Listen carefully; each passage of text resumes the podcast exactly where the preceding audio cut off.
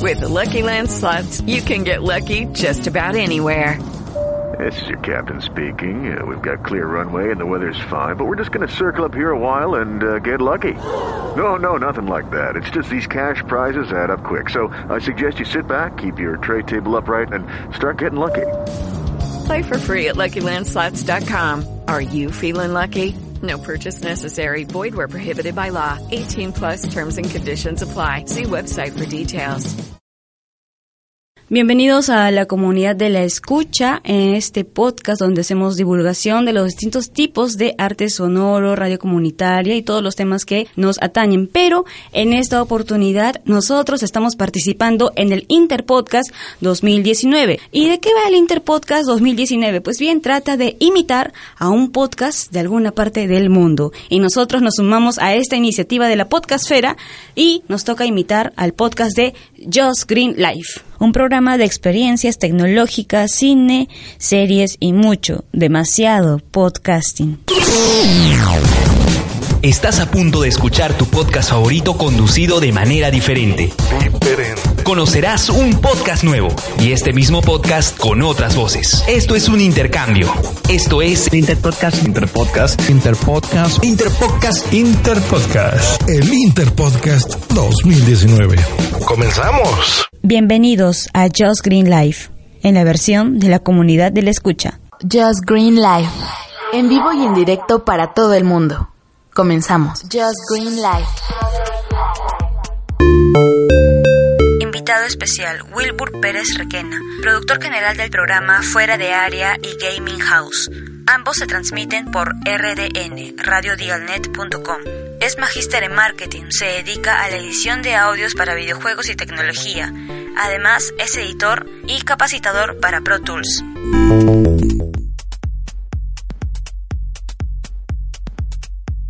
Bienvenido Wilbur, gracias por aceptar esta entrevista. Hola, ¿qué tal Vanessa? ¿Cómo estás? Bien, eh, mi primera pregunta va con el tema en la música, en los videojuegos, es ¿cuáles son tus videojuegos favoritos?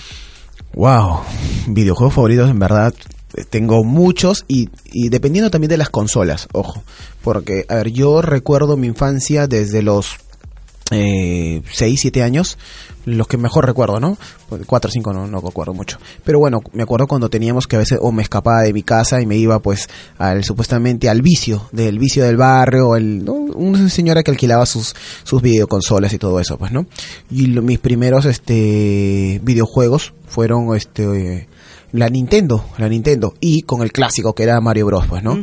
Mario Bros es uno de mis juegos íconos y con los cuales he crecido, he ido poco a poco eh, desarrollando eh, o he ido creciendo con el desarrollo de este videojuego en su historia, ¿no? Y, y en sus diferentes consolas y presentaciones. Mario Bros, de, eh, de hecho, el A1, estoy hablando del A1, es uno de mis videojuegos favoritos, junto con la 3, que es cuando Mario Bros aparece por primera vez en modo mapache con colitas, claro, con ¿quién no lo va a colitas, claro. Entonces, este, y con el, el poder de la super ala y todo eso. Eso es, ese ha sido uno de los mis juegos más, digamos, que más me ha fascinado, porque era tan largo el videojuego y tan emocionante que me quedaba horas y horas. Y no tenía ningún problema en, en quedarme así. Claro, además recordemos que para quienes no teníamos quizás la consola en casa, íbamos a la esquina, como lo mencionas, y Sí. alquilábamos la Sí, hora, ¿no? tu- ¿Cuánto costaba? Tu, tu sol, sol 50, que era la hora, pues, ¿no? Y bueno, y a veces yo me quedaba, o a veces me tenía que ir a la iglesia, supuestamente, dar mis propinas. Y yo qué hacía, no daba nada. Y, y me iba al vicio, al frente, que justo, al- paradojas, ¿no? Al frente de la iglesia donde yo, iba, había un lugar donde alquilaban, pues, videojuegos. Tenía 10 años, 12 años. Y ya, pues, no daba la, la propina, la, ¿no? Lo que tenía que dar la ofrenda del, del día, del domingo. Y me iba a alquilar, pues, mis dos horas, tres horas ahí. Eso me pasaba a mí. Eh, otro de los videojuegos a medida que he ido creciendo justo fue la Nintendo. Max Play, no, en Max Play yo jugaba mucho el Contra. Sí, jugaba el Contra, que era una imitación más o menos, que fue la competencia prácticamente de lo que vendría a ser la Nintendo en su momento. En la Super Nintendo ya comenzó a cambiar un poco mis gustos. Entré con los Donkey Kong. Donkey, Donkey Kong para mí es un juego que lo he disfrutado tanto, tanto por el, por el nivel sonoro. Ojo, más que todo por el nivel del juego. El nivel del juego es muy bueno, pero el nivel sonoro de melodías creo que ha sido uno de los que más me atrapó. Lo que más me atrapó puede haber sido Donkey Kong. Y obviamente Top Gear. Claro. Top Gear creo que es es el juego que más éxito ha tenido en esta parte del mundo. Y, y en los peruanos nos atrapó mucho y quizás porque también dentro de las carreras que había en Top Gear había una que era muy particular y muy eh, y que nos tocaba mucho a todos los peruanos, ¿no? Estaba el paisaje de Machu Picchu. Entonces, ¿quién no quería llegar a ese nivel? Y era un nivel un- de los más trancas, de los más difíciles, ¿no? Entonces, sí, de hecho, que Top Gear ha sido uno de mis juegos favoritos. Ya un poco sumando los años, este, ojo que todo eso es alquilado. ¿eh? Yo nunca tuve, a mis padres jamás me regalaron una consola de videojuego. Para ellos era algo diabólico, creo. somos- somos igual. Sí, sí. Satán, Satán decían, no, no. Claro. Este. No, te- yo tenía que buscarme, o me iba a la casa de mis compañeros, ahí jugábamos, ¿no? Y, ojo, estoy hablando de videoconsolas, ¿ah? Porque antes, antes de todo eso, tendría que hablarte incluso del famoso computadora del DOS.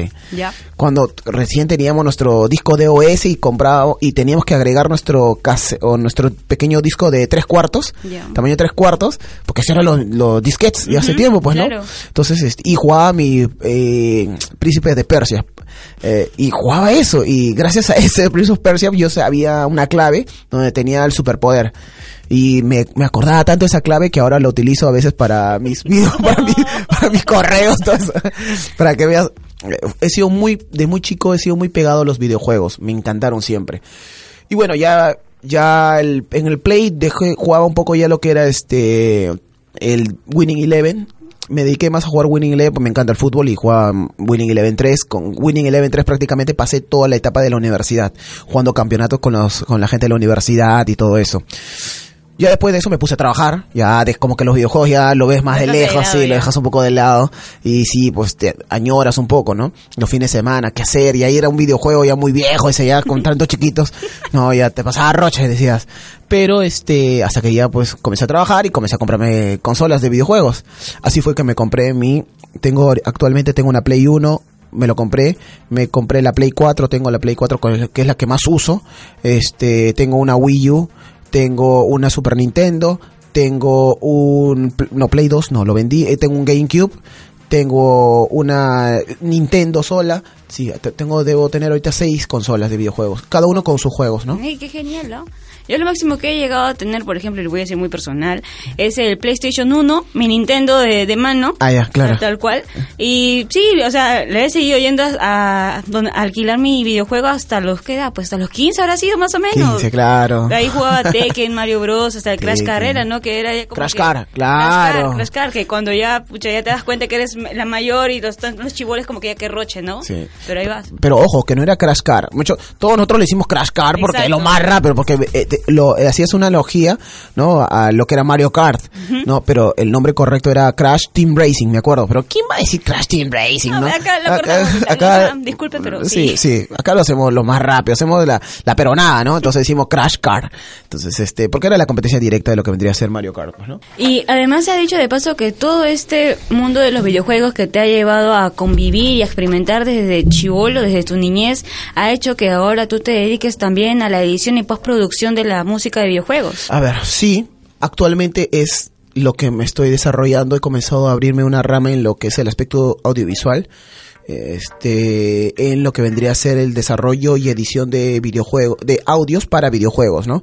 Eh, aquí en la San Martín, donde yo trabajo, este, comencé como editor de, de audios, manejando lo que es el, el software Pro Tools, un sistema, este, software de edición de audio digital. Y, pero hab- hablábamos, eh, hacía de todo, pues, ¿no?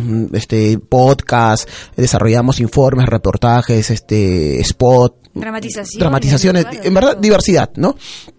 También comencé a hacer, en algún momento me, me ofrecieron hacer talleres de verano, donde hicimos talleres de verano, sonorización de videos, ah, ponía un video y le quintaba todo el audio, nosotros mismos poníamos nuestros propios videos, nuestra propia música, doblaje de voces, también comenzamos a hacer eso. Y luego vino la etapa de la San Martín asociado y luego ya de mi maestría justo me salieron una nueva propuesta que es en otro lugar que es en Cibertech, donde ellos ya están con otra mirada, es otra visión completamente diferente que a mí en como para ser primera vez me un poco como que me choca, ¿no? Porque dije, oye, acá hablo más lado periodístico y quizás más de desarrollo de, de propuestas radiales, pero en el otro caso es algo más musical y sonorización de videojuegos o para videojuegos. Me gustó el reto, me encantan los videojuegos, dije, uy, hasta acá voy a estar como pez en el agua. Y, pero fui, acepté y trabajo actualmente con eso, pero no es tanto, si bien es cierto, me divierto bastante porque es verdad, es cosas que quizás no, no lo tenías tan al día a día, ¿no? Porque yo he estado desarrollando más cosas periodísticas, pero sin embargo me he podido juntar conceptos que, que quizás para mí eran muy distantes, ¿no? Como eran videojuegos con mi trabajo que es edición de audios, bueno. Ahora lo llevo a la par, hemos aprendido mucho, tanto los alumnos conmigo, porque lo, eh, la idea es aprender los dos siempre, ir mejorando con mi experiencia y ellos también con sus ganas de querer aportar con ideas y conceptos frescos y se ha ido comenzando a trabajar en ese aspecto, ¿no? Es para mí es una propuesta muy interesante los videojuegos este en el Perú, algo que recién es un negocio que recién está creciendo aquí en nuestro país. No somos Corea, no somos China, Japón, ni siquiera ni siquiera someramente somos México ni Brasil, que ellos están años luces en videojuegos. En el Perú estamos creciendo recién y creo que hay mucho mercado todavía por explotar. Y desde los 80, digamos, hasta la actualidad, ¿qué tanto, qué grandes cambios también, ¿no? Ha habido en la música, en los videojuegos. Wow. hablamos de 8 estamos, hablamos de... estamos hablando, pero a ver, primero que mira, para hacerla quizás un poco más resumida, ¿no? Hablamos, si hablar de, de, música en videojuegos tenemos que hablar desde los 70. En verdad tenemos que irnos a los 70, ¿no? Cuando aparecen eh, las primeras musicalizaciones. No, musicalización como tal, sino pequeños sonidos, in, introducción de sonidos, ¿no? En las consolas, ¿no? Personales, que vendría a ser esto, como un Atari, un ejemplo así, ¿no? Pero bueno, esos fueron quizás los primeros sonidos que eran muy primates, este, o muy primitivos, es la palabra correcta. Incluso en esa época no habían consolas personales, mucho tú no tenías tu Nintendo para tu casa, no, lo que habían eran los arcades, que eran, no sé si, de hecho creo que lo has visto, que eran estas máquinas grandes donde tú ponías tu moneda de, de a solo, tu monedita, ¿no? Que se parecía a un ring, ¿no? Que tú colocabas ahí y ponías a jugarte, ¿no? Una partida hasta que te mataban. Ya bueno, eso eran los arcades. ¿Y cómo se musicalizaban esos? Esos arcades se musicalizaban con una casetera adicional o un disco vinilo adicional que contenía la música, completamente diferente de lo que es la imagen y el diseño. Entonces, ponía, ponían la imagen y aparte estaba la música, en un cassette o en un disco vinilo. Así se musicalizaban esos arcades. El problema está que era muy costoso y el tiempo de vida de esos cassettes y vinilo era corto. No es que estaban todo el día funcionando, funcionando, no, no podía, no, no era mucho, era muy costoso mantener eso. Con el tiempo eso ha ido desarrollando. En los 80 ya comienza ya la, digamos, algunos muestras incipientes de introducir la música dentro de las consolas personales, ¿no? Aparecen los que son los, este, digamos, los, las consolas de, de 8 bits, que es lo primero con lo que se arranca todo. Este, una de ellas comienza el, el grupo de vendría a ser las Commodore, sí, las Commodore creo que son la Family, y si no me equivoco, la que comenzaba era las Atari, que son las 8 bits. Entonces, que comienzan con sonidos que son más Mm, ¿cuál sería la palabra ideal? Mm, monofónicos, monofónicos, sí, monofónicos, podría ser, o de un solo sonido, uh -huh. o incluso se, se, se, solamente se realizaban extractos de, de sonido que lo hacías dar, que, que, tuvieran un sentido cíclico, es decir, que den vueltas y vueltas y vueltas, ¿no? Y, y eso supuestamente llenaba todo un videojuego. Ejemplo más, más claro es el de Pac-Man. Claro. Pac-Man es tu, uh, uh, uh, y, y, y, no se mueve más de ese sonido. Ojo, si tú te das cuenta es ese sonido. Pero ese sonido va tan exacto con toda la jugabilidad que, que te, te mete, te introduce en el juego y, y quizás no, no, te percatas que no hay más sonido que, que un que será un minuto eh, lupeado, uh -huh. lupeado, lupeado, lupeado y da vueltas y vueltas como que estuviera, un, estuviera en un mundo cíclico. Así eran los videojuegos o los, los sonidos de los videojuegos anteriormente. Ahora, ¿no? por ejemplo, este, incluso se puede hablar de los conciertos que hay con este sistema, ¿no? O, claro, claro. Lo que pasa es que los 8 bits es el inicio de todo. Sí. Es el inicio de todo. Y eso ha ido desarrollándose hasta pasar a, este, digamos, a videoconsolas personales que son de 16 bits. Y, uh -huh. y eso fue con las, fue en los años 1990, si no me equivoco, con la aparición de la Super Nintendo Entertainment System, que es conocida como la SNES, como la NES, que era el inicio, o la, la Super Nintendo NES. Ya, eso revoluciona todo, porque le dio, si no me equivoco, más de 14 canales, solamente 14 canales y muchos de ellos destinados solamente a audio. Entonces, donde ya podías combinar música con efectos. Entonces, no era un sentido, porque antiguamente, ¿qué pasaba? Tú ponías un sonido, este, tú ponías un sonido y por ahí, este, estaba la música y si había un golpe, la música se paraba y sonaba el golpe. ¿Me entiendes? Porque era un solo canal que compartía ambos. Entonces, se sentía ese bache ¿no?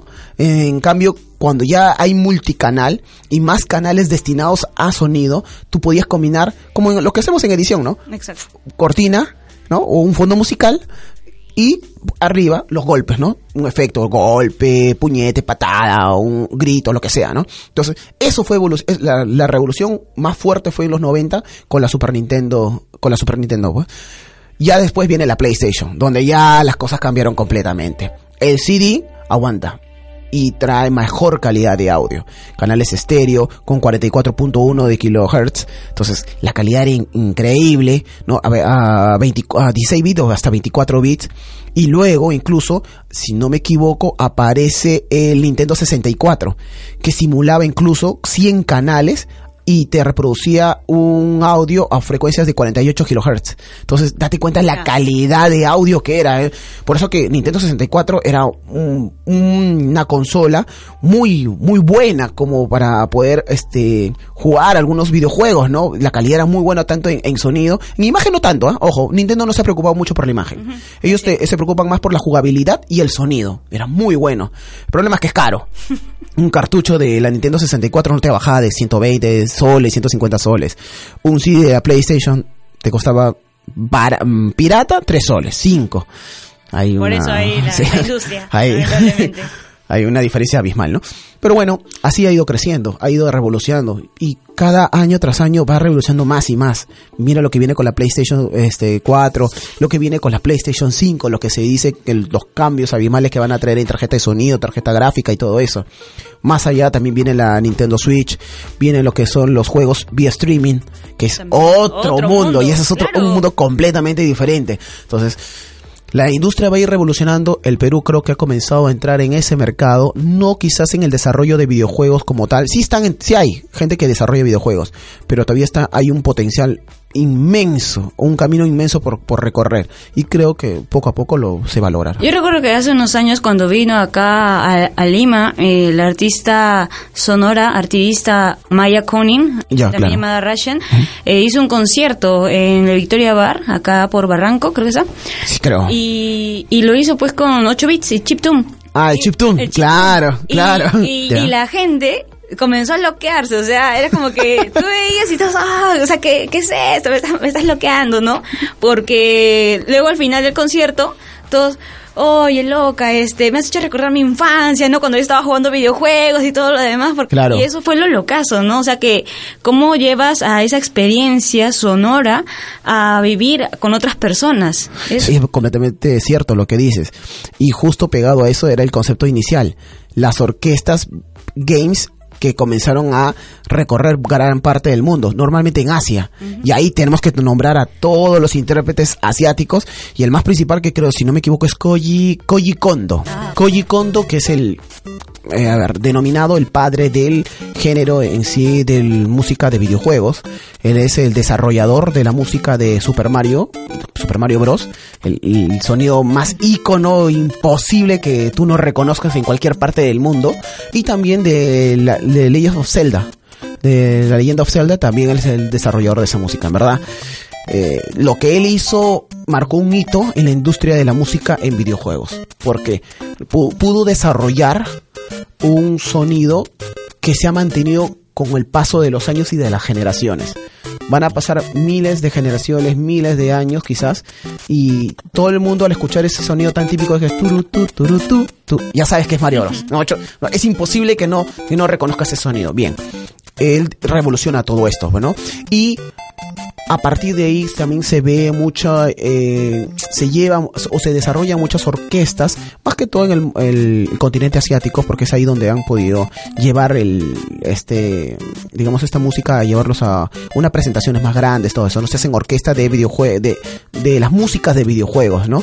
Se hacen muchas orquestas allá, eh, y en parte también porque se busca, se buscaba poder entregar al público eh, experiencias completamente distintas. Si bien es cierto, hay un momento en el desarrollo de la música de los videojuegos que se, se toma el lado de música sintetizada, o digamos que es más electrónica, ¿no? Más digital, y la música orquestal.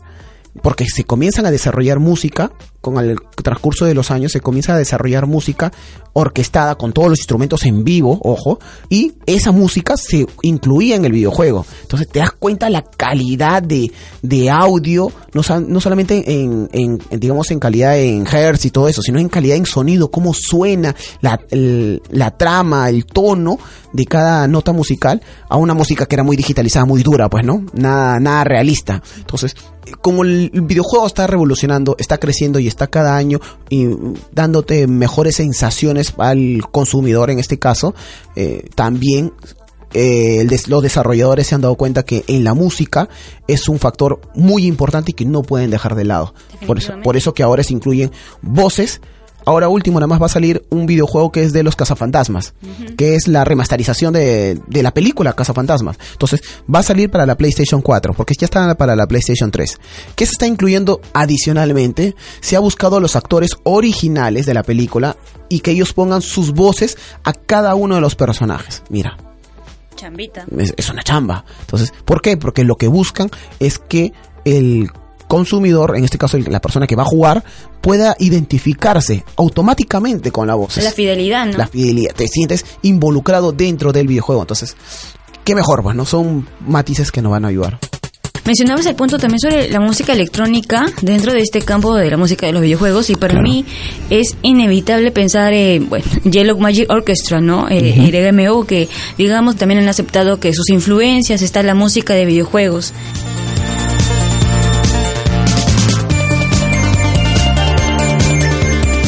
Sí, en Japón han hecho mucho, han desarrollado mucho la musicalización, no solamente de videojuegos, ¿ah? yo creo que tiene la base de los mangas, los animes, ¿no? Sí, de los animes. En la música, quizás un poco haciendo un paréntesis, ¿no? De, hablando de los videojuegos, pero que tiene, por si acaso, están entrelazadas ambos conceptos. Los animes, este, eh, si algo destacan más allá de la trama y la historia, es la musicalización. Yo me quedaba enamorado de la música de los Caballeros Zodíaco, lo que vendría a ser con, en inglés número Sanseiya, en, bueno, en la versión ah, japonesa. Ya, este, eh, enamorado de las músicas. Eh, qué bestia, qué, qué sonido para, para tan rico. Porque, y no solamente por, yo creo que era más por los instrumentos que utilizaban para poder desarrollar esos sonidos, como una flauta, como una arpa, que no son sonidos tan, mm, o que no son instrumentos tan típicos, ¿no? Para poder eh, musicalizar una serie, ¿no? Pero en este caso, yo con los Caballeros Zodíacos sentía que la musicalización te atrapaba y, y hasta te, generaba sentimientos y sensaciones que podías sentir lo que el personaje en ese momento estaba sufriendo. Todo eso pues te, da a entender que el sonido para la gente que desarrollaba estos tipos de anime era muy importante. Más allá de la trama que lo es, ¿no? Este, pero el sonido era, era para, para mí hasta vital. ¿Y por qué toma, tocaba a luz un poco esto de los animes? Porque muchos de estos, este, video, eh, bueno, muchos de estos, este, animes eh, japoneses han sido llevados a los videojuegos, ¿no? Caballero Zodiaco, Dragon Ball, eh, Capitán Subatsa, que era supercampeones, eh, no sé, eh, Ranma también ha sido llevado a los videojuegos, Sailor Moon ha sido llevado a los videojuegos. Los pitufos. Los pitufos, a videojuegos y también, bueno, que no, bueno, sí, también ha sido llevado a los videojuegos y también a películas han sido desarrollados. Entonces, hay una, hay una conexión muy importante entre muchos mangas, animes o dibujos animados con los videojuegos. Es llevar su extensión, digamos, a otros formatos para poder que se siga sintiendo esa experiencia, ¿no? Sí, claro. Si no, eh, eh, no para que se mantenga vigente también. Para que se mantenga vigente y muchos jugadores no pierdan esa conexión que había con, con muchos videojuegos o, bueno, en esto, o dibujos animados que hemos, con los cuales hemos crecido, pues, ¿no? Entonces, eh, sigues teniendo la, añoras esos dibujos animados, ahora lo llevas a jugabilidad, quieres, tienes un reto por, y sabes algo de la historia, entonces vas en búsqueda de esa historia final, entonces ya es una sensación completamente diferente. Y ahora te voy a poner en un compromiso antes de finalizar esta conversación aquí para el programa de Just Green Life en versión de la comunidad de la escucha. Mm, ¿Cuál es tu top 5 de las músicas para videojuegos. Mientras que las vas mencionando, vamos a escuchar un cachito de cada una de ellas. Bien, bien, a ver. Dale. Top 5. Puede ah. ser en orden indistinto, porque tampoco me dice que esta es la 1 y esta es la 2, ¿no? Sí, sí, claro, justo ahí ya. te estaba diciendo porque me, metes en un percance horrible. Eh, creo que la top 5. no tengo una top 5, pero te voy a decir 5. sonoramente hablando, Top Gear. Es más, he llegado a tener... ¿A, qué nivel habré llegado de, de, recordación de sonido? Que lo tengo incluso a veces como ringtone. Hay momentos en que lo cambio y pongo de este Top Gear. La, la, la más conocida, pues, ¿no? Que era la, la 1.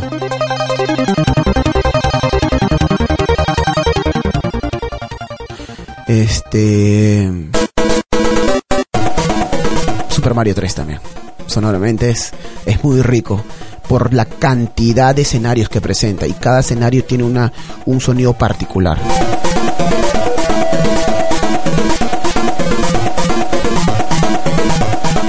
Donkey Kong. En verdad Donkey Kong tiene unos sonidos, está bien trabajado este so- sonoramente porque incluso con cada paisaje de selva, paisaje de hielo, paisaje de fuego, todo esos, este, te podían, el sonido te, involucraba y te introducía a ese mundo y, y perfectamente tú, tú sentías toda esa sensación, todo, en verdad que sí, pues debo decir que es uno de los videojuegos que mejor ha trabajado lo que vendría, lo que vendría a ser la musicalización.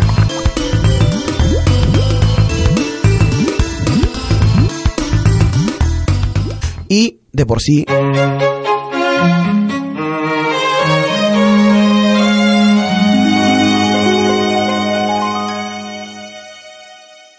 uno de los que es un icono, ojo, ¿ah? porque en verdad este Zelda, el Wind Waker, si no me equivoco, debe ser uno de los sonidos más impresionantes este que ha desarrollado en la música, en el mundo de los videojuegos, es este Zelda, ¿no? La Legend of Zelda debe ser uno de los que debo de decir que si bien es cierto no he jugado tanto, pero me he sentado a escuchar el juego Ah, mira. me he sentado. Es de lo que puedo decir que quizás no sé cómo jugarlo tanto. No, no, no me, como, como trama, como desarrollo, no, no sé cómo llevar, cómo, cómo, cómo manejarlo. Bien. Pero me he sentado a escuchar la música de este videojuego. Entonces, ya desde ese punto puedo decir que para mí ganó mucho. Muy pocas veces un videojuego me, me, me lleva a eso, nada más. Una cosa es sentarte y jugarlo y disfrutar de la música. No, otra cosa es sentarme y escuchar su soundtrack. Ya, eso me, eso sí me ha llevado este lo que vendría a ser este Legend of Zelda. Sí, sí.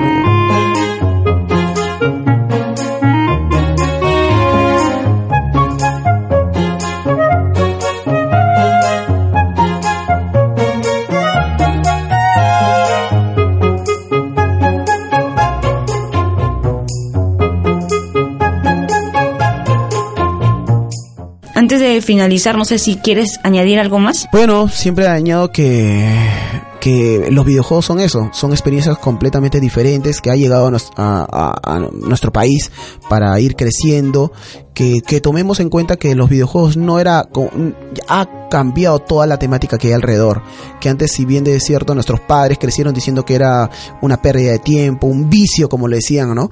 Este, ahora en la actualidad no es así, es toda una industria que mueve millones y millones de dólares.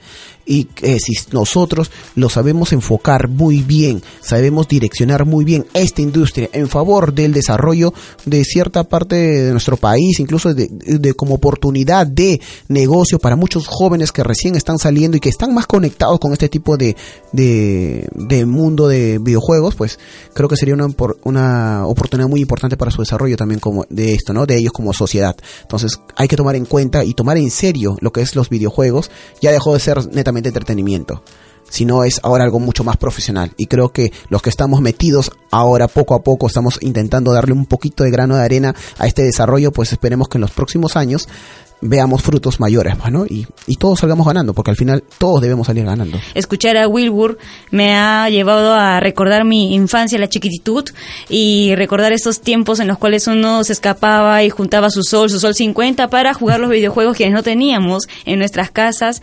Eh, para mí ha sido muy grato, Wilbur, tenerte en esta oportunidad del episodio para esta experiencia del Interpodcast 2019. Gracias. Ok, no, a ti muchas gracias más bien, este, Vanessa, y cuando quieras. Muchísimas gracias por esta iniciativa del Interpodcast 2019. Ha sido fenomenal el poder aprender de este podcast Just Green Life. Los invitamos a que lo escuchen y nosotros seguimos desde este lado con la comunidad de la escucha. Hello, it is Ryan, and I was on a flight the other day playing one of my favorite social spin slot games on ChumbaCasino.com. I looked over the person sitting next to me, and you know what they were doing? They were also playing Chumba Casino. Coincidence? I think not. Everybody's loving having fun with it. Chumba Casino is home to hundreds of casino-style games that you can play for free anytime, anywhere, even at 30,000 feet. So sign up now at ChumbaCasino.com to claim your free welcome bonus. That's ChumbaCasino.com and live the Chumba life. No purchase necessary. BGW. Void were prohibited by law. See terms and conditions. 18 plus.